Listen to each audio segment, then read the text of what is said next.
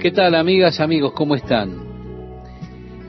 En Isaías tenemos que mirar estos dos capítulos, 25 y 26, que van juntos. El capítulo 26 comienza diciendo en aquel día, y tenemos que preguntarnos en qué día. Precisamente en el día que las cosas que él escribió en el capítulo 25 estén transcurriendo. Ahora, ¿cuáles son las cosas que estuvo describiendo en el capítulo 25? ¿Cuáles son los días que él estaba describiendo? En el versículo 8 dice, destruirá la muerte para siempre y enjugará Jehová el Señor toda lágrima de todos los rostros y quitará la afrenta de su pueblo de toda la tierra porque Jehová lo ha dicho. Y se dirá en aquel día, he aquí este es nuestro Dios, le hemos esperado y nos salvará. Este es Jehová a quien hemos esperado. Nos gozaremos y nos alegraremos en su salvación. Esto lo dice en el capítulo 25, versículo 8. Así que este es el día que Jerusalén establece su reino, Dios en ella sobre la tierra. Este día en el cual estamos pensando, en el, por el cual estamos orando, cuando decimos, venga tu reino, cuando nosotros oramos lo que es conocido como el Padre nuestro, relatado allí en el Evangelio de Mateo, capítulo 6, verso 10, cuando nosotros decimos, venga tu reino, hacemos referencia a ese día, el día cuando su reino sea establecido. En el capítulo 26 de Isaías, desde el versículo 1 al 4, dice, cantarán este cántico en tierra de Judá, fuerte ciudad tenemos, salvación puso Dios por muros y antemuro, abrid las puertas, y entrará la gente justa, guardadora de verdades. Tú guardarás en completa paz a aquel cuyo pensamiento en ti persevera, porque en ti ha confiado. Confiad en Jehová perpetuamente, porque en Jehová el Señor está la fortaleza de los siglos. Podemos decir que son hermosos versículos de la Escritura. Yo amo esta promesa en particular. Guardarás en completa paz a aquel cuyo pensamiento en ti persevera. Sí, venimos al Nuevo Testamento, allí Pedro habla acerca de la paz que sobrepasa el entendimiento humano. El mundo no puede entender la paz que los creyentes tenemos en Jesucristo. Precisamente Jesús dijo, la paz os dejo, mi paz os doy. Yo no os la doy como el mundo la da. No se turbe vuestro corazón ni tenga miedo. En el Evangelio de Juan capítulo 14, verso 27, usted puede leer esta promesa preciosa, bellísima de la palabra de Dios. Los efectos de la justicia, la Biblia dice, es paz. Hay otra característica o cualidad que nosotros como cristianos deberíamos poseer, y esta es la paz de Dios en nuestros corazones, en nuestras vidas. Ahora, para tener la paz de Dios, primeramente es necesario tener paz con Dios. Y esto es solamente posible a través del sacrificio de su Hijo Jesucristo. Porque la Escritura nos dice, el apóstol Pablo escribiéndole a la iglesia en Colosas, la carta a los Colosenses capítulo 1 verso 20, habla de, por medio de Jesucristo, por medio de Él, reconciliar consigo todas las cosas, así las que están en la tierra como las que están en los cielos, haciendo la paz mediante la sangre de su cruz. Él ha hecho una base para que usted tenga paz con Dios cuando Él derramó su sangre y por lo tanto Él le dio perdón a nuestros pecados. Así que es básico, es primero que usted experimente paz con Dios, que no haya más rebelión contra la ley de Dios. Ahora busque someterse a la ley de Dios, no más escaparse de Dios, sino rendirse a Él y usted entonces tendrá paz con Dios como producto de su rendición a Él y de recibir a Jesucristo como su Salvador personal. Ahora es triste que hay muchos, muchos cristianos, que tienen paz con Dios que se ha establecido a través de Jesucristo, pero ellos nunca han entrado a experimentar el conocimiento de la paz de Dios. Al guardar sus corazones, sus mentes, sus vidas firmes en Cristo. Por eso es importante que usted tenga más que simplemente paz con Dios.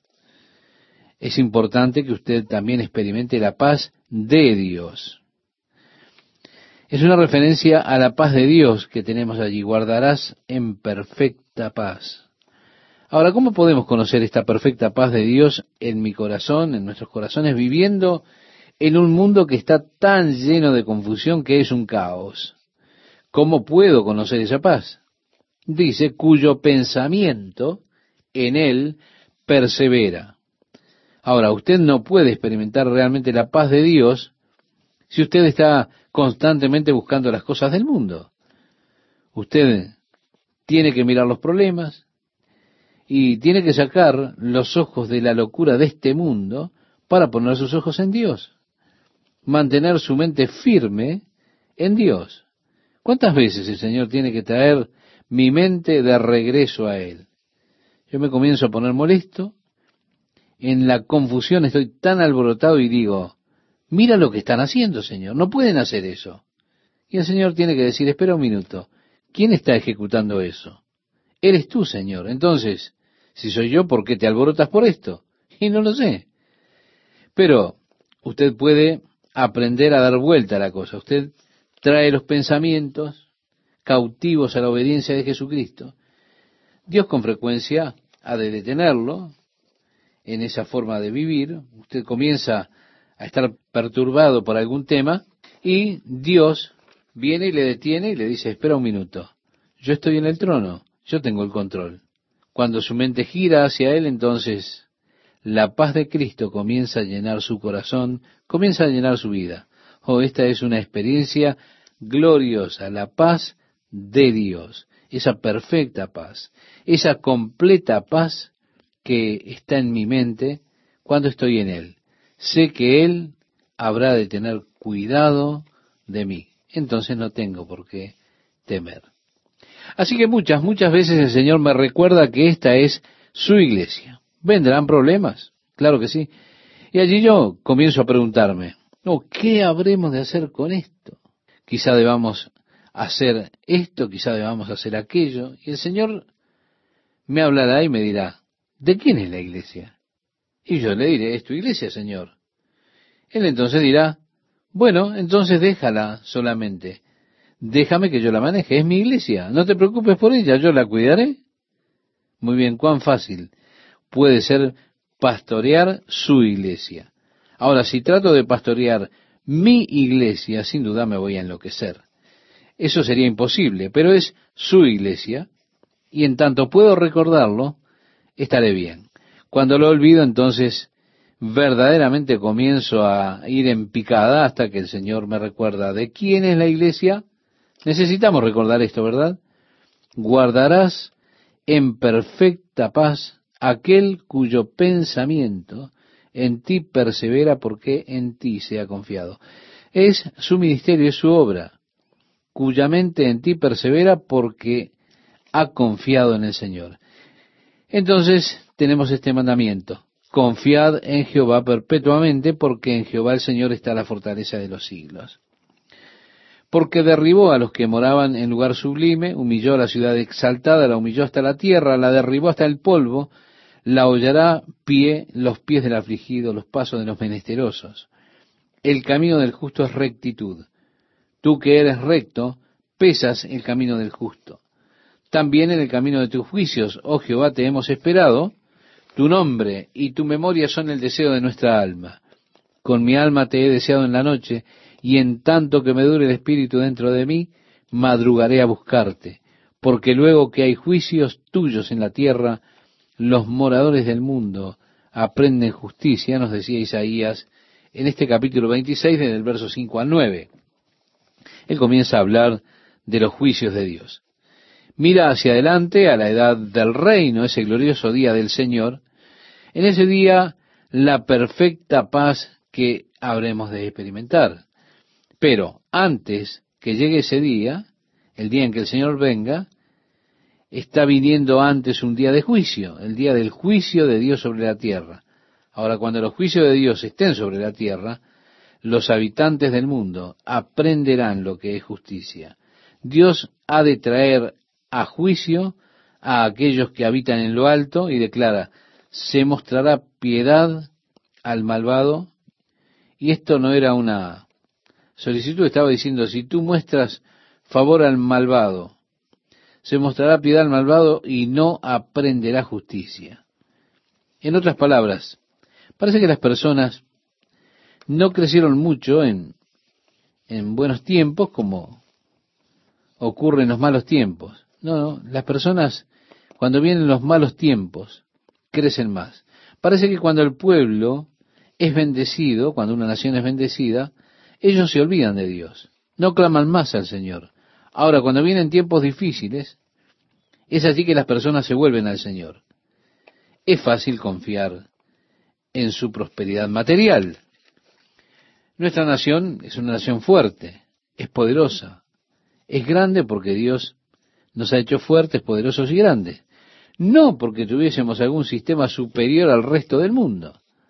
Ahora, en el tiempo de bendición, en el tiempo de favor, el malvado realmente no piensa en Dios, no se vuelve a Dios. Es en los tiempos de adversidad, cuando vienen los juicios de Dios a la tierra, que los habitantes del mundo aprenden justicia. Así que piedad será mostrada al malvado, pero el resultado ya lo hemos considerado. Luego dice que el favor se muestre. Es como ese dicho, escatima el castigo y echa a perder al muchacho. Mire, mi hijo pensaba que eso era un mandamiento. Cuando comencé a usar la vara, él dijo, pero esto es una declaración de lo que acontecerá si tú dejas el castigo. Así que aquí lo que tenemos es solamente una declaración. Si la piedad es mostrada al malvado, él no aprenderá justicia. Así declaraba el profeta. En tierra de rectitud hará iniquidad y no mirará a la majestad de Jehová. Él fracasará en ver la gloria de Dios él no ha de mantenerse en justicia. Continúa diciendo Isaías, Jehová, tu mano está alzada, pero ellos no ven. Verán al fin, y se avergonzarán los que envidian a tu pueblo, y a tus enemigos fuego los consumirá. Jehová, tú nos darás paz, porque también hiciste en nosotros todas nuestras obras. Jehová Dios nuestro, otros señores fuera de ti se han enseñoreado de nosotros pero en ti solamente nos acordaremos de tu nombre. Ahora, esto en Israel, hablando al Señor en cuanto al trato de Dios con Israel, cuando los juicios de Dios vengan sobre la tierra, Él enseñó al pueblo justicia. En el tiempo de su prosperidad, ellos se olvidaron de Dios. Le volvieron las espaldas a Dios y fueron devorados por sus enemigos. Pero ahora ellos están diciendo, Señor, otros señores fuera de ti se han enseñoreado de nosotros. Ellos estaban siendo gobernados por otras naciones, otros ejércitos habían venido. Y dice, pero en ti solamente nos acordaremos de tu nombre. El verso 14 dice, muertos son, es decir, los que una vez los gobernaban. No vivirán, han fallecido, no resucitarán porque los castigaste y destruiste y deshiciste todo su recuerdo. Las naciones que una vez gobernaron o subyugaron a Israel, ahora hay algunas personas que usan este versículo en particular para enseñar la aniquilación del malvado, que Dios habrá de finalmente aniquilarlos a todos. Hay otras escrituras las cuales parecen indicar otra cosa, especialmente aquellas que encontramos en los evangelios, las referencias que Jesucristo hizo en relación a la ajena, por ejemplo. Siguiendo con nuestro estudio de Isaías capítulo 26, el verso 15 expresa, aumentaste el pueblo, oh Jehová, aumentaste el pueblo, te hiciste glorioso, ensanchaste todos los confines de la tierra, Jehová, en la tribulación te buscaron, derramaron oración cuando los castigaste. Así que en el tiempo que Dios comienza a castigarlos, ¿qué hicieron? Se volvieron a Dios, comenzaron a orar. Dice, como la mujer encinta cuando se acerca el alumbramiento, gime y da grito en sus dolores, así hemos sido delante de ti, oh Jehová. Concebimos, tuvimos dolores de parto, dimos a luz viento. Ninguna liberación hicimos en la tierra, ni cayeron los moradores del mundo. Y Dios ahora les responde y les declara, tus muertos vivirán. sus cadáveres resucitarán. Despertad y cantad, moradores del polvo, porque tu rocío es cual rocío de hortalizas, y la tierra dará sus muertos. Bien, este versículo, estimado oyente, es difícil de entender. Y esto es por lo que los traductores han añadido algunas palabras, las cuales están escritas en cursiva en algunas traducciones. Pero esas palabras que están en cursiva son palabras que los traductores han añadido para darle algún significado particular a esta escritura. Cuando Jesús muere en la cruz, Él descendió al infierno. Esto es lo que las escrituras nos declaran en el libro de los Hechos, en el capítulo 2. Y la promesa de Dios le fue dada al Señor Jesucristo. Él dijo, porque no dejarás mi alma en el Seol, ni permitirás que tu santo vea corrupción, como estaba establecido en el Salmo 16, versículo 10. Cuando le preguntaron a Jesús, si usted recuerda, por señales, él respondió y les dijo, la generación mala y adúltera demanda señal, pero señal no le será dada, sino la señal del profeta Jonás. Porque como estuvo Jonás en el vientre del gran pez tres días y tres noches, así estará el Hijo del Hombre en el corazón de la tierra, tres días y tres noches. El apóstol Pablo escribiéndole a los Efesios en el capítulo 4, dice, por lo cual, dice, subiendo a lo alto llevó cautiva la cautividad y dio dones a los hombres. Y eso de que subió, ¿qué es? sino que también había descendido primero a las partes más bajas de la tierra. Ahora, antes de la muerte y resurrección de Jesucristo, hasta que Él pagó el precio por el pecado del hombre, aquellos justos pertenecientes al Antiguo Testamento, al período del Antiguo Testamento, no podían entrar al cielo. Ellos cuando morían, simplemente eran retenidos allí en el Seol, en ese lugar que estaban separados de la presencia de Dios. Usted puede encontrar esto con una descripción perfecta en el capítulo 16 del Evangelio de Lucas. Esta descripción la dio Cristo. Como Él nos dijo allí de un cierto hombre rico que se vestía suntuosamente cada día, que hacía banquete cada día, y habla de aquel pobre Lázaro que era traído a diario y colocado en su puerta lleno de llagas, los perros venían, lamían las llagas. Él sobrevivía de las migajas que caían de la mesa del rico. Y dice que murió Lázaro. Y también el rico murió. Lázaro murió y fue llevado por los ángeles al seno de Abraham. Incluso más, el rico también murió y en el infierno, dice allí, levantó sus ojos, siendo atormentado y viendo a Abraham a lo lejos y Lázaro allí el hombre que él reconoció, el mendigo que había estado a la puerta, a su puerta, estaba viendo cómo ahora era confortado por Abraham. Y el rico entonces dice, Padre Abraham, ten misericordia de mí, envía a Lázaro que moje su dedo en agua y toque mi lengua, que estoy atormentado en este calor. Abraham dijo, Hijo, recuerda que en tu vida tuviste buenas cosas, en cambio Lázaro, males ahora Él es confortado mientras tú eres atormentado. Y además, hay entre nosotros un gran abismo. Es imposible que los que están aquí vayan hacia allí o los que se encuentran allí vengan hacia aquí. Esta es una declaración muy directa para cualquiera de ustedes que están escuchando y que quizás se encuentran dentro del grupo que espera una segunda chance después de la muerte. Jesús declaró que es una imposibilidad cruzar el abismo una vez que estemos muertos.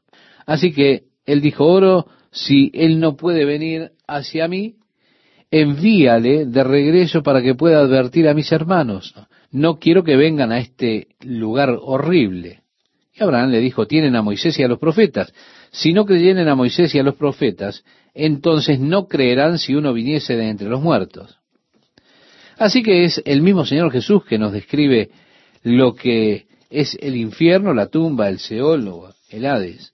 Ahora, cuando Jesús murió, Él descendió al Seol, él descendió al Hades, y allí él predicó a esas almas muertas que estaban en prisión, pero aquí en Isaías capítulo 61 tenemos una profecía en cuanto a Jesucristo que declara el Espíritu de Jehová el Señor está sobre mí, porque me ungió Jehová, me ha enviado a predicar buenas nuevas a los abatidos, a vendar a los quebrantados de corazón, a publicar libertad a los cautivos, y escuche, y a los presos apertura de la cárcel. Así que vemos cuando él subió y llevó cautiva la cautividad, como decía el apóstol Pablo, ocurre esto. En el Evangelio, según San Mateo, en el capítulo 27, dijo, y se abrieron los sepulcros, y muchos cuerpos de santos que habían dormido se levantaron y saliendo de los sepulcros, después de la resurrección de él, vinieron a la santa ciudad y aparecieron a muchos. Así que creo que este versículo en particular es una profecía que hace referencia a ese evento cuando Jesús condujo a los cautivos libres de su cautividad. Este versículo que hemos considerado dice, tus muertos vivirán, sus cadáveres resucitarán, despertad y cantad, moradores del polvo, porque tu rocío es cual rocío de hortalizas y la tierra dará sus muertos. Esto tiene lugar con la resurrección de Jesucristo. Aumentaste el pueblo, oh Jehová, aumentaste el pueblo, oh Jehová, aumentaste el pueblo. Te hiciste glorioso, ensanchaste todos los confines de la tierra. Jehová, en la tribulación te buscaron, derramaron oración cuando los castigaste. Amigas, amigos, ¿cómo están? Una vez más, es un gusto estar con ustedes compartiendo la palabra de Dios para hoy. Si en el tiempo en que Dios comenzó a castigarlos, ellos se volvieron a Dios, comenzaron a orar. Agrega el profeta, como la mujer encinta cuando se acerca el alumbramiento gime y da gritos en sus dolores, así hemos sido delante de ti, oh Jehová. Concebimos, tuvimos dolores de parto, dimos a luz viento, ninguna liberación hicimos en la tierra, ni cayeron los moradores del mundo. Ahora Dios les responde a ellos y declara, tus muertos vivirán, sus cadáveres resucitarán. Despertad y cantad, moradores del polvo, porque tu rocío es cual rocío de hortalizas, y la tierra dará sus muertos. Cuando Jesús murió sobre la cruz, él descendió al infierno. Esto es lo que las escrituras nos declaran en el libro de los Hechos en el capítulo 2. Ahora, antes de que ocurriera la muerte y resurrección de Jesucristo, antes que fuese pagado el precio por el pecado del hombre, los justos que pertenecían al Antiguo Testamento no podían entrar al cielo cuando morían. Eran puestos en el Seol, esperaban en ese sepulcro. La mejor descripción que tenemos para entender esto la encontramos en el Evangelio de Lucas capítulo 16 y es dada por el mismo Jesucristo. Allí el mendigo murió y según dice Jesucristo allí, fue llevado por los ángeles al seno de Abraham. También agregó, y murió también al rico, y fue sepultado, y en el Hades alzó sus ojos, estando en tormentos y vio de lejos a Abraham y a Lázaro en su seno. Y fue allí que él dijo, Padre Abraham, ten misericordia de mí y envía a Lázaro para que moje la punta de su dedo en agua y refresque mi lengua, porque estoy atormentado en esta llama. Abraham le dijo, Hijo, acuérdate que recibiste tus bienes en tu vida y Lázaro también males. Pero ahora éste es consolado aquí y tú atormentado. Además de esto, una gran cima está puesta entre nosotros y vosotros, de manera que los que quisieren pasar de aquí a vosotros no pueden, ni de allá pasar acá. Así es el infierno, la tumba, el Seol o el Hades, como se lo denomina tanto en hebreo como en griego, a ese lugar. Cuando Jesús murió, descendió al Seol o al Hades. Allí él predicó a aquellas almas que estaban aprisionadas en ese lugar. Aquí en Isaías capítulo 61, en este libro, hay una profecía relacionada con Jesucristo que habla directamente en cuanto a Jesucristo y dice así, el Espíritu de Jehová el Señor está sobre mí porque me ungió Jehová, me ha enviado a predicar buenas nuevas a los abatidos, a vendar a los quebrantados de corazón, a publicar libertad a los cautivos y a los presos apertura de la cárcel. Así que cuando Jesús descendió al Seol, al Hades, él le dio libertad a los cautivos de su cautiverio. ¿Se da cuenta? Se nos dice que aquellos hombres de fe del Antiguo Testamento, todos murieron en fe, pero no recibieron la promesa de la resurrección.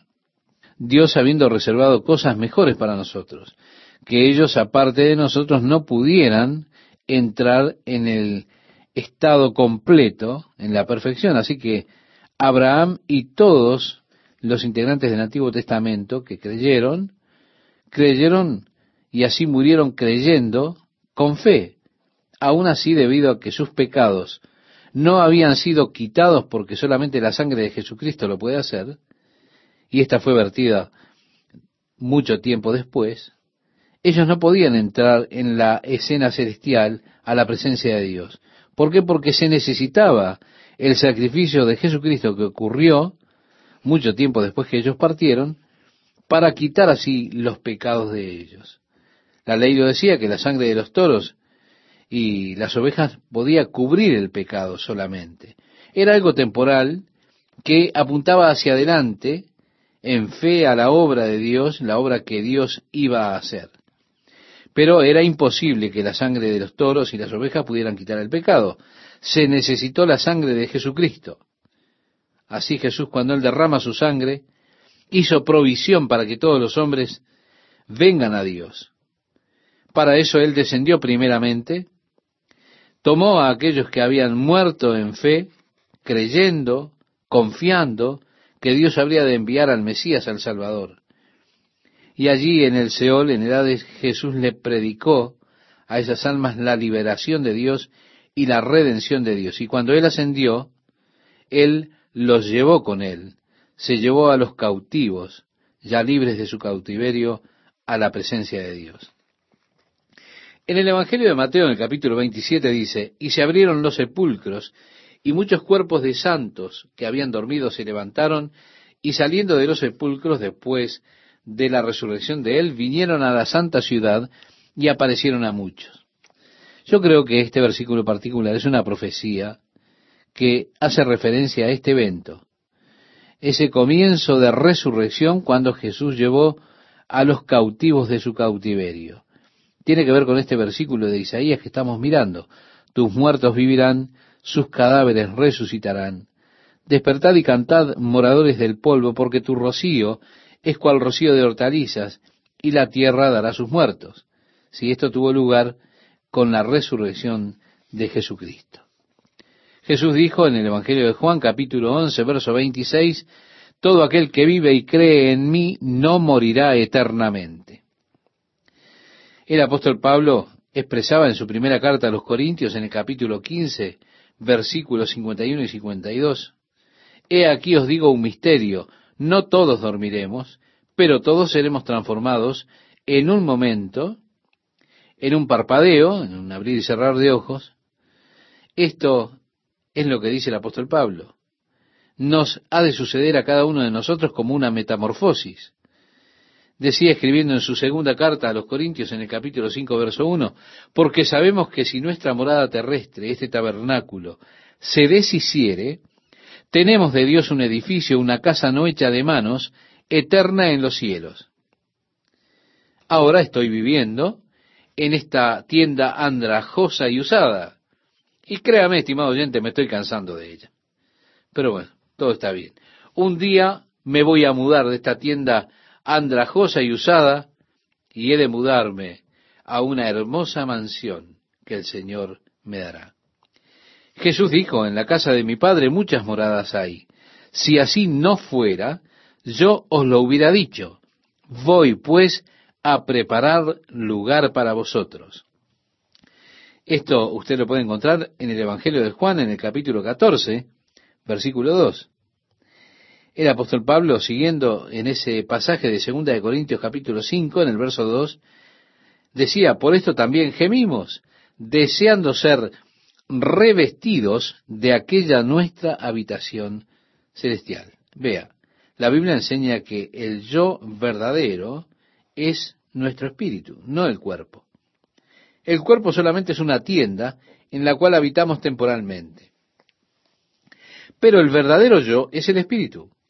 El cuerpo es el medio por el cual mi espíritu se expresa a él mismo. Yo estoy buscando el nuevo cuerpo, el edificio de Dios no hecho de manos, que es eterno en los cielos. Porque sabemos que si nuestra morada terrestre, este tabernáculo, se deshiciere, tenemos de Dios un edificio, una casa no hecha de manos, eterna en los cielos. Y por esto también gemimos, deseando ser revestidos de aquella nuestra habitación celestial. Así que vivimos confiados siempre, decía el apóstol Pablo, y sabiendo que entre tanto que estamos en el cuerpo, estamos ausentes del Señor, pero confiamos y más quisiéramos estar ausentes del cuerpo y presentes al Señor. Así que ese glorioso día, cuando me mude de mi tienda a mi casa donde moraré para siempre, ese nuevo edificio de Dios que no puede experimentar el dolor, no sabe lo que es la debilidad, no necesita dormir, es emocionante prever qué clase de cuerpo tendré. El apóstol Pablo decía, así también es la resurrección de los muertos. Se siembra en deshonra, resucitará en gloria. Se siembra en debilidad, resucitará en poder. Se siembra cuerpo animal, resucitará cuerpo espiritual. Hay cuerpo animal y hay cuerpo espiritual, decía en ese pasaje de Primera de Corintios, capítulo 15, desde los versículos, desde el versículo 42 al versículo 44. Así que el anticipo de mudarnos a esa nueva casa, la construcción de Dios que Él ha estado preparando para mí una casa mejor, un edificio mejor, Él ha prometido que Él vendría y me recibiría Él mismo para que donde Él está, también yo pueda estar. Es maravilloso, yo no podría estar allí con este cuerpo. Este cuerpo no fue hecho para ese lugar. Yo no quiero estar allí con este cuerpo para decirle la verdad. No quiero llegar allí usando mis lentes para siempre. Odio los lentes. Yo aprecio el cuerpo que Dios me tiene preparado. Aprecio el hecho de que, por supuesto, aún este cuerpo, lo aprecio porque Dios me lo dio. También aprecio el hecho de que rara vez me enfermo. Pero yo puedo verme a mí mismo que voy de a poco deteriorándome. Me voy cayendo a pedazos cada vez más.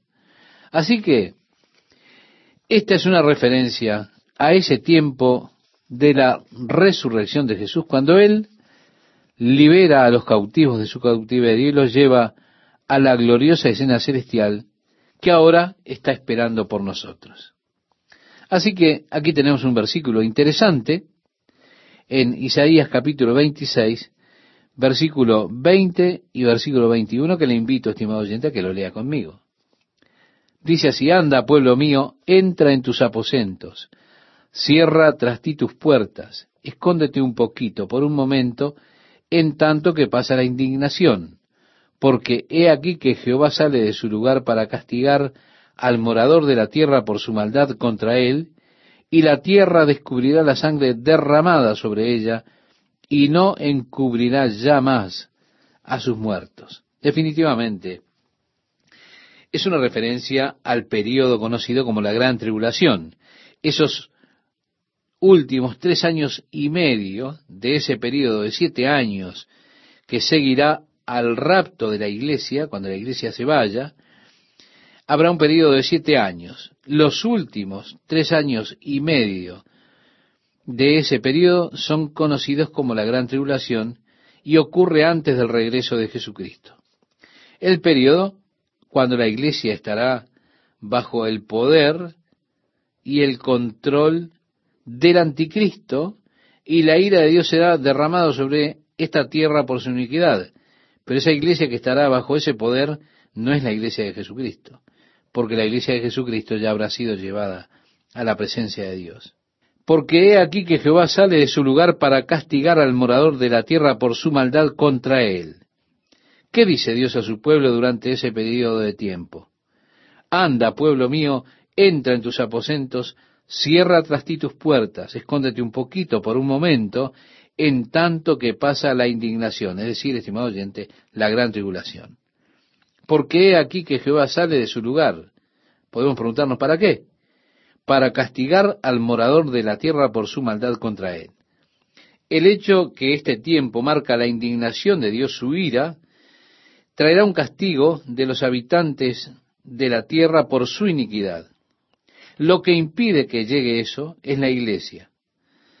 Porque se nos dice, porque no nos ha puesto Dios para ira. Es decir, a la iglesia Dios no la puso para ira, no la puso para ese día de indignación. Así que cuando Dios venga a castigar a la tierra por su iniquidad, Él le dice a su pueblo Israel, entra en tus aposentos, cierra tras ti tus puertas, escóndete un poquito por un momento, en tanto que pasa la indignación.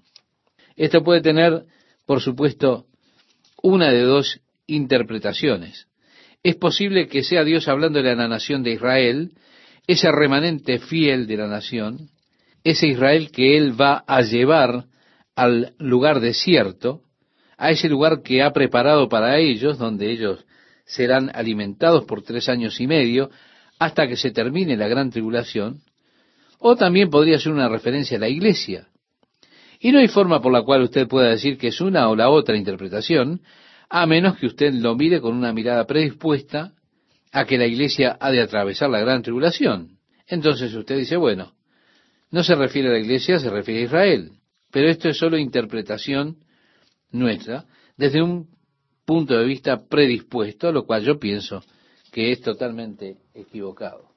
Así que si tenemos una predisposición de que el Señor tomará su iglesia antes de que su juicio y su ira sean derramadas sobre la tierra, yo posiblemente podría interpretar esto como una referencia a la iglesia, donde el Señor está diciendo, entra en tus aposentos, cierra tras ti tus puertas. Como en Apocalipsis capítulo 4, leemos, después de esto miré, y he aquí una puerta abierta en el cielo, y la primera voz que oí, como de trompeta hablando conmigo, dijo, sube acá, y yo te mostraré las cosas que sucederán después de estas. Es decir, que está hablando de ese momento en que la iglesia será llevada allí.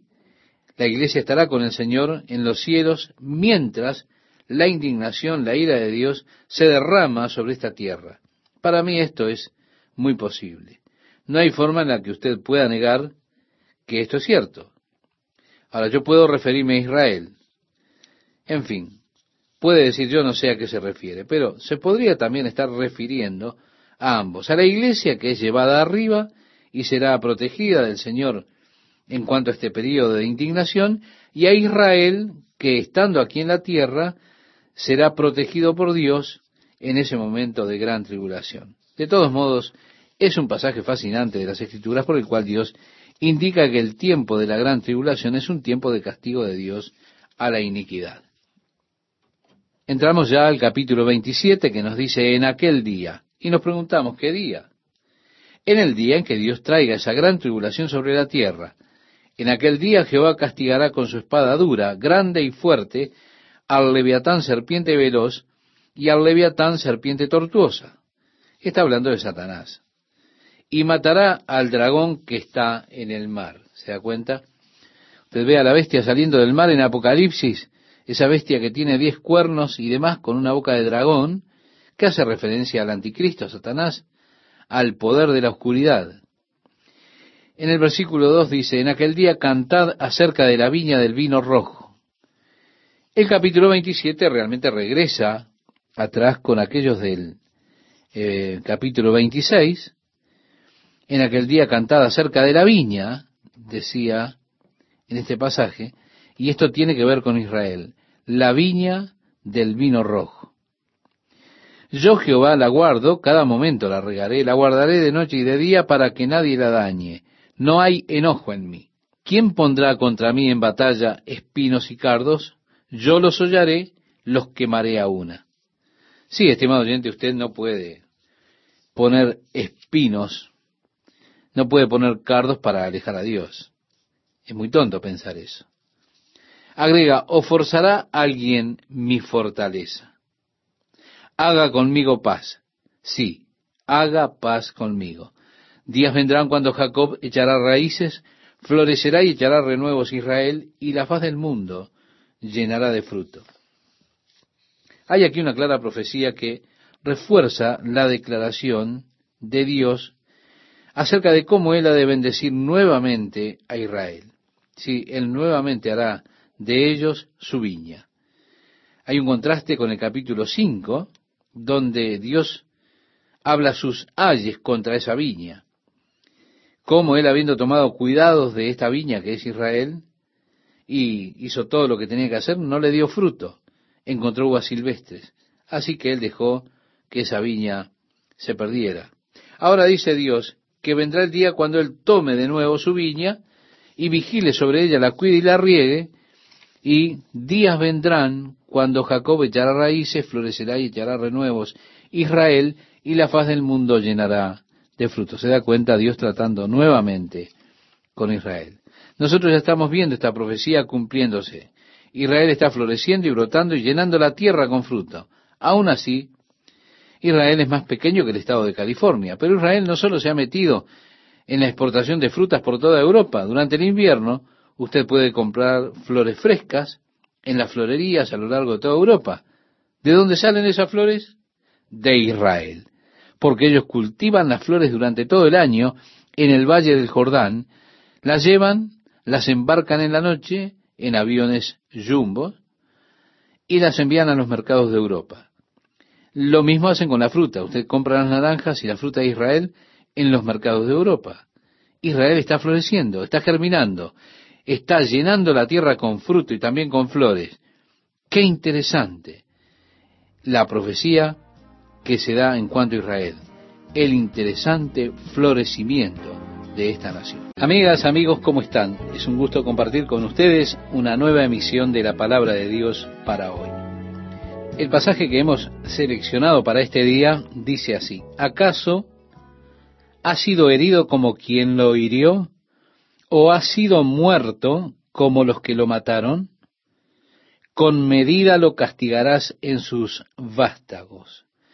Él los remueve con su recio viento en el día del aire solano. De esta manera, pues, será perdonada la iniquidad de Jacob, y éste será todo el fruto, la remoción de su pecado. Cuando haga todas las piedras del altar como piedras de cal desmenuzadas y no se levanten los símbolos de acera ni las imágenes del sol. Porque la ciudad fortificada será desolada, la ciudad habitada será abandonada y dejada como un desierto. Allí pastará el becerro, allí tendrá su majada y acabará sus ramas. Estimado oyente, en otras palabras, habla de la desnudez que ocurrirá en la nación de Israel. Un hecho que aconteció. Las ciudades habrían de ser destruidas, la tierra fue ella un desierto por mucho tiempo. Y continúa el profeta diciendo, cuando sus ramas se sequen, serán quebradas mujeres vendrán a encenderlas, porque aquel no es pueblo de entendimiento. Por tanto, su hacedor no tendrá de él misericordia, ni se compadecerá de él el que lo formó. Acontecerá en aquel día, ellos fueron, recuerde, por ese desierto totalmente infecundo. Acontecerá en aquel día que trillará Jehová desde el río Éufrates hasta el torrente de Egipto, y vosotros, hijos de Israel, seréis reunidos uno a uno. Acontecerá también en aquel día que se tocará con gran trompeta y vendrán los que habían sido esparcidos en la tierra de Asiria, y los que habían sido desterrados a Egipto, y adorarán a Jehová en el monte santo en Jerusalén. Esta es la reunión que fue hecha por Dios, la reunión de su pueblo, nuevamente en la tierra. Ahora, en el capítulo 28 el profeta gira hacia temas del presente. Él ha transitado el camino de las cosas que tienen que ver con el fin. Pero él vuelve ahora y comienza a hablar del reino del norte, es decir, Israel, y habla de la tribu mayor de Efraín en ese reino del norte. Así que él se dirige ahora a la tribu mayor de Israel como Efraín, es decir, reiteramos, su tribu mayor. Y dice así, hay de la corona de soberbia de los ebrios de Efraín y de la flor caduca de la hermosura de su gloria que está sobre la cabeza del valle fértil de los aturdidos del vino. He aquí Jehová tiene uno que es fuerte y poderoso, como turbión de granizo y como torbellino trastornador, como ímpetu de recias aguas que inundan, con fuerza de arriba a tierra.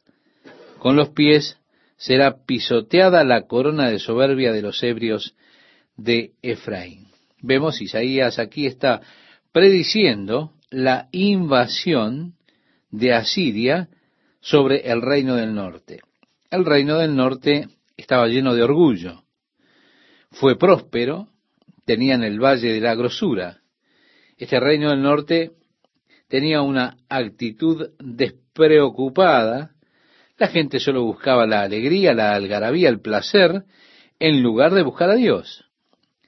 El juicio pendía de sus cabezas y se estaba dando a la borrachera este pueblo. Estaban parados en un lugar crítico en la historia de ellos. Están ya por ser devorados por sus enemigos. Es decir, la nación está en el final del camino.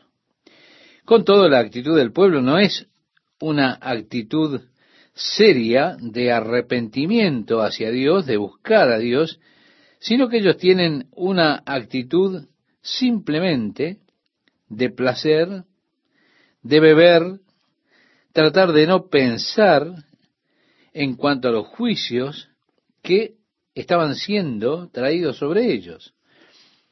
Y parecería ser que la gente siempre es inconsciente. ¿Qué es lo que quiero decir? Quiero decir que la gente en general es inconsciente, mientras que la condena está pesando sobre ellos. Fíjese, así será cuando venga Jesús. El mismo Jesús decía, como fue en los días de Noé, así también será en los días del Hijo del Hombre. Esto lo expresaba en el Evangelio de Lucas capítulo 17, verso 26. Porque en los días de Noé la gente estaba comiendo, bebiendo, y no se daban cuenta que el juicio de Dios venía sobre ellos. Estaban a punto de ser destruidos hasta que Noé estuvo dentro del arca y comenzó el diluvio. De pronto se levantaron, pero ya era demasiado tarde. Aquí Efraín, el juicio está pesando sobre ellos. En lugar de ir en busca de Dios, ellos se emborrachan, son orgullosos, no se dan cuenta, hasta que viene Senaquerib con las fuerzas asirias, y entonces ya es demasiado tarde. Nosotros miramos al mundo de hoy, vemos a las personas que son inconscientes del inminente juicio de Dios que viene sobre el mundo de hoy. La gente va buscando el placer, gente orgullosa que busca prosperidad, y no se da cuenta que pronto vendrá el juicio de Dios y esos juicios lo han de golpear. Así que esta es la triste imagen que tenemos de Efraín. El profeta habla contra esto. Efraín habrá de ser pisoteada. dentro de tres años desde el tiempo de esta profecía, ha de ocurrir. La grande y gloriosa nación que Dios tanto había favorecido y bendecido, fue destruida. Realmente siento que los Estados Unidos están en una situación similar. Una grande y gloriosa nación que fue bendecida por Dios. Creo que una nube pesada de la ira de Dios está sobre ella. ¿Por qué? Por causa de las cosas que hemos permitido y promovido en esta tierra. El profeta habla acerca de esto y dice, y será la flor caduca de la hermosura de su gloria que está sobre la cabeza del valle fértil, como la fruta temprana, la primera del verano, la cual apenas la ve el que la mira, se la traga tan luego como la tiene a mano. En aquel día Jehová de los ejércitos será por corona de gloria y diadema de hermosura al remanente de su pueblo. Pero, estimado oyente, aquí ellos se estaban gloriando en la corona de gloria de los valles fértiles y todo lo demás, pero habrían de ser eliminados.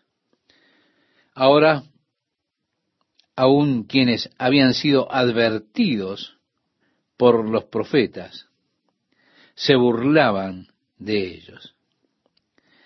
Dice el versículo 7 de este capítulo 28 de Isaías, pero también estos erraron con el vino y con sidra se entontecieron. El sacerdote y el profeta erraron con sidra, fueron trastornados por el vino, se aturdieron con la sidra, erraron en la visión, tropezaron en el juicio. Dios habla en contra de beber y cómo esto ha pervertido sus mentes, insensibilizándolos, embotando los sentidos de ellos, apartándolos de su camino, llevándolos al error, haciendo que fallen en su visión y en su juicio. Beber parece que siempre nubla la visión de la persona y de hecho destruye su buen juicio, destruye sus inhibiciones.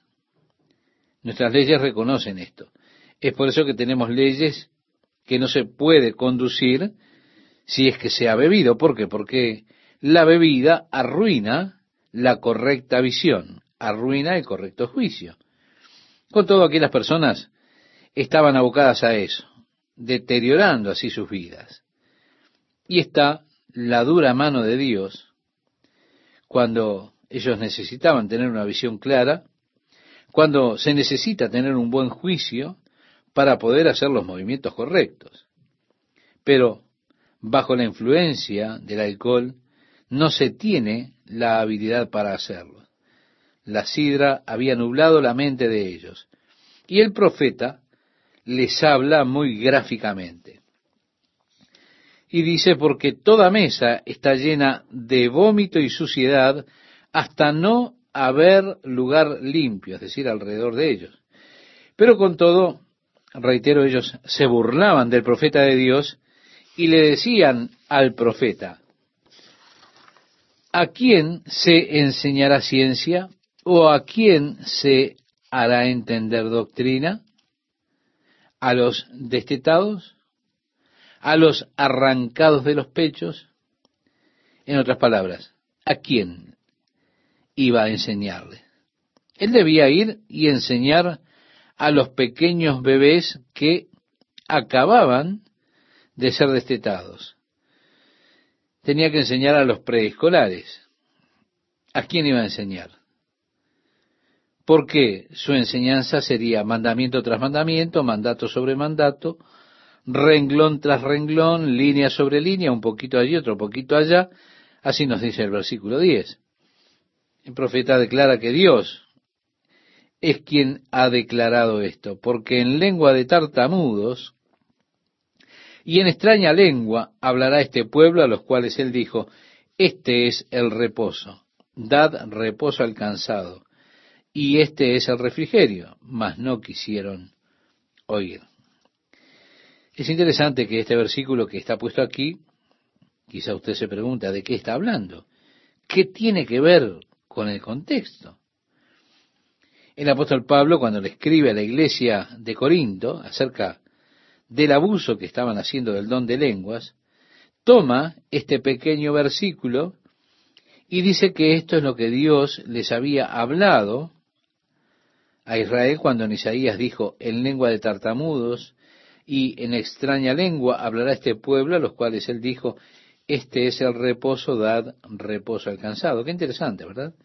El apóstol Pablo toma esto e interpreta esto como una referencia o una profecía referida al don de hablar en otras lenguas, el cual Dios derramaría sobre la iglesia, y que el don de hablar en lenguas sería una experiencia apacible para quienes lo ejercieran. Muy interesante, muy fascinante.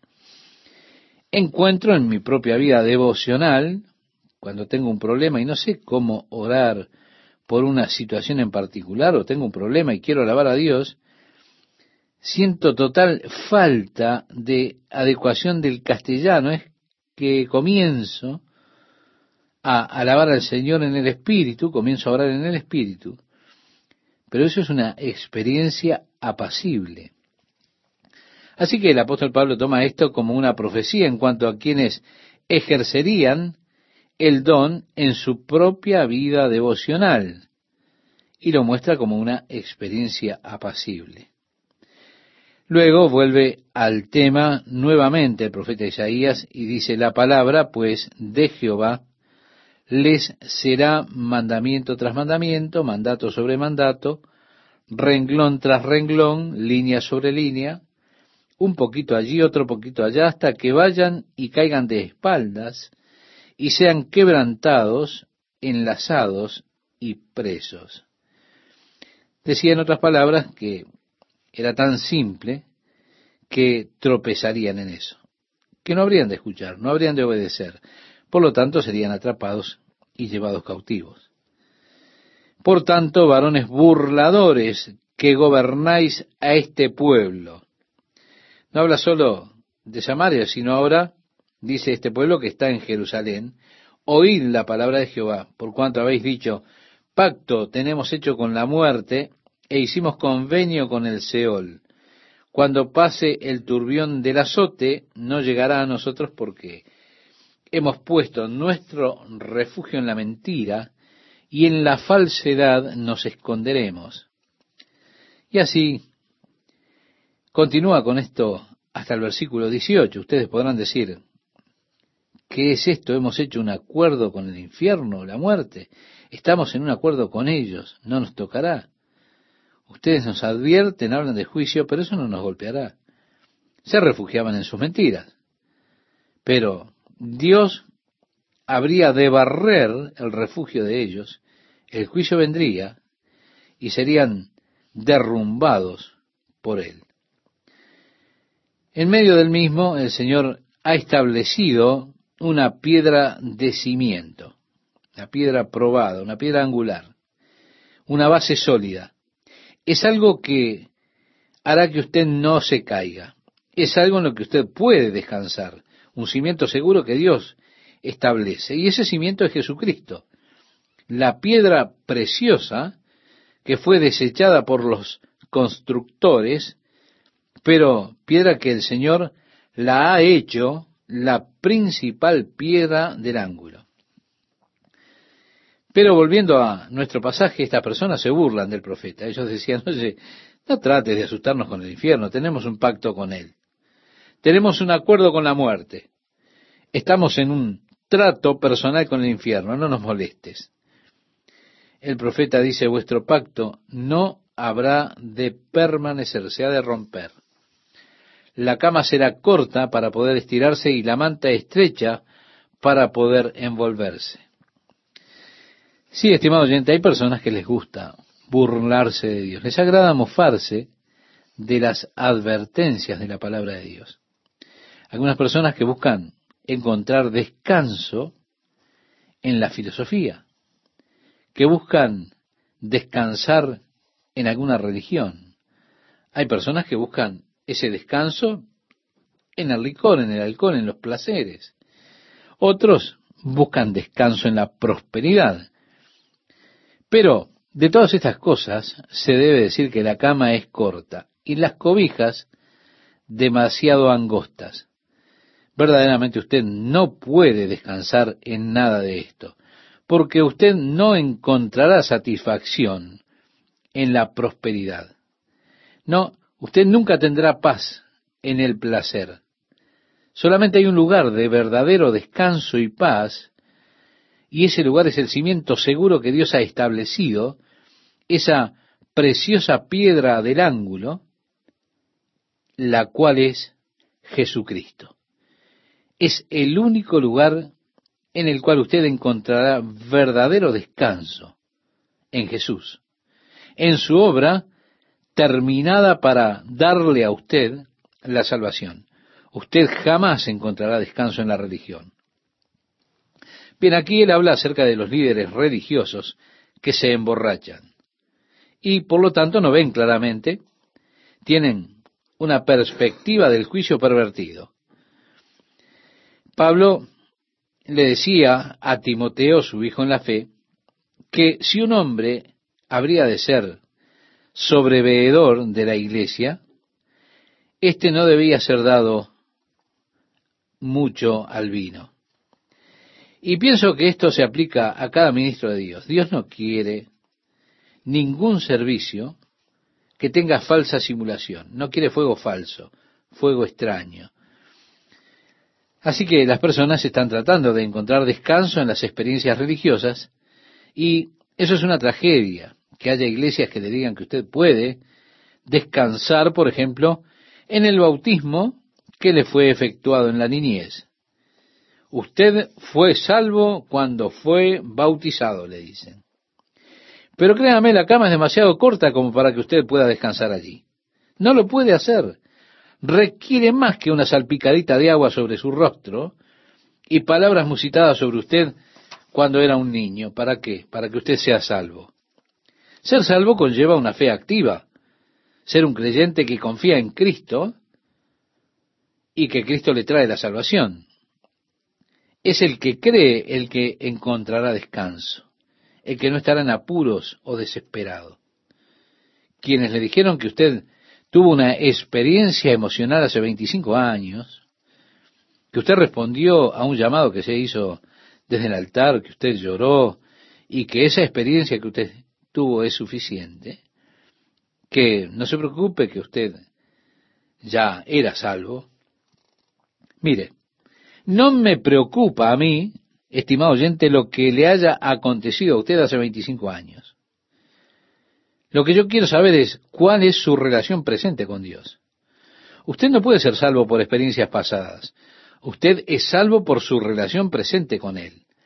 Las experiencias pasadas son sólo eso, experiencias que pasaron, a menos que ellas hayan sido transferidas a su relación presente. Pero se da cuenta, muchas personas hace 25 años contaron sus vidas como pérdida cuando vinieron al conocimiento de Jesucristo. Pero entonces, en el mientras tanto, volvieron atrás, volvieron a vivir la vieja vida, no están sirviendo al Señor, no están caminando con Jesús, no viven en el Espíritu. Usted les pregunta por su salvación y dice, oh, yo tuve la experiencia más maravillosa que se pueda imaginar. Yo sentí esa gloriosa paz, esa calidez maravillosa que vino sobre mí y me bajó por la espina dorsal. Yo me senté allí y lloré delante del Señor. Pero yo quiero preguntarle, ¿qué de ahora? Y responden, ah, bueno, usted sabe, he estado en la iglesia por años y realmente no veo la necesidad de tener a Cristo en mi vida porque después de todo yo tuve esas experiencias gloriosas. ¿O no? Usted no puede descansar en esas experiencias pasadas. Usted necesita una relación vital con Jesús en el día de hoy. Jesús dijo, permaneced en mí y yo en vosotros. El que en mí no permanece será echado fuera como pámpano y se secará y los recogen y los echan en el fuego. Permaneced en mí y mis palabras en vosotros. Así que prosigue en Isaías diciendo, porque Jehová se levantará como en el monte Perasín. Allí es donde David, en el monte Perasín, golpeó a los filisteos y llamó al lugar Perasín porque Dios hizo una brecha allí contra los filisteos. Como en el valle de Gabaón se enojará, decía el profeta. Precisamente allí fue donde Josué dijo, detente, sol. Fue para que ellos pudieran tener suficiente tiempo para exterminar a sus enemigos. Isaías decía, a partir del versículo 21, para hacer su obra, su extraña obra, y para hacer su operación, su extraña operación. Ahora pues, no os burléis, para que no se aprieten más vuestras ataduras, porque destrucción ya determinada sobre toda la tierra he oído del Señor Jehová de los ejércitos. Estad atentos y oíd mi voz, atended y oíd mi dicho. El que hará para sembrar, arará todo el día, romperá y quebrará los terrones de la tierra. Y así concluimos, estimado oyente. En otras palabras, ¿no ha hecho Dios toda esta preparación y no proseguirá con esto acaso? Toda la idea que tenemos allí es que sí. Dios ha de obrar todo lo que Él ha dicho.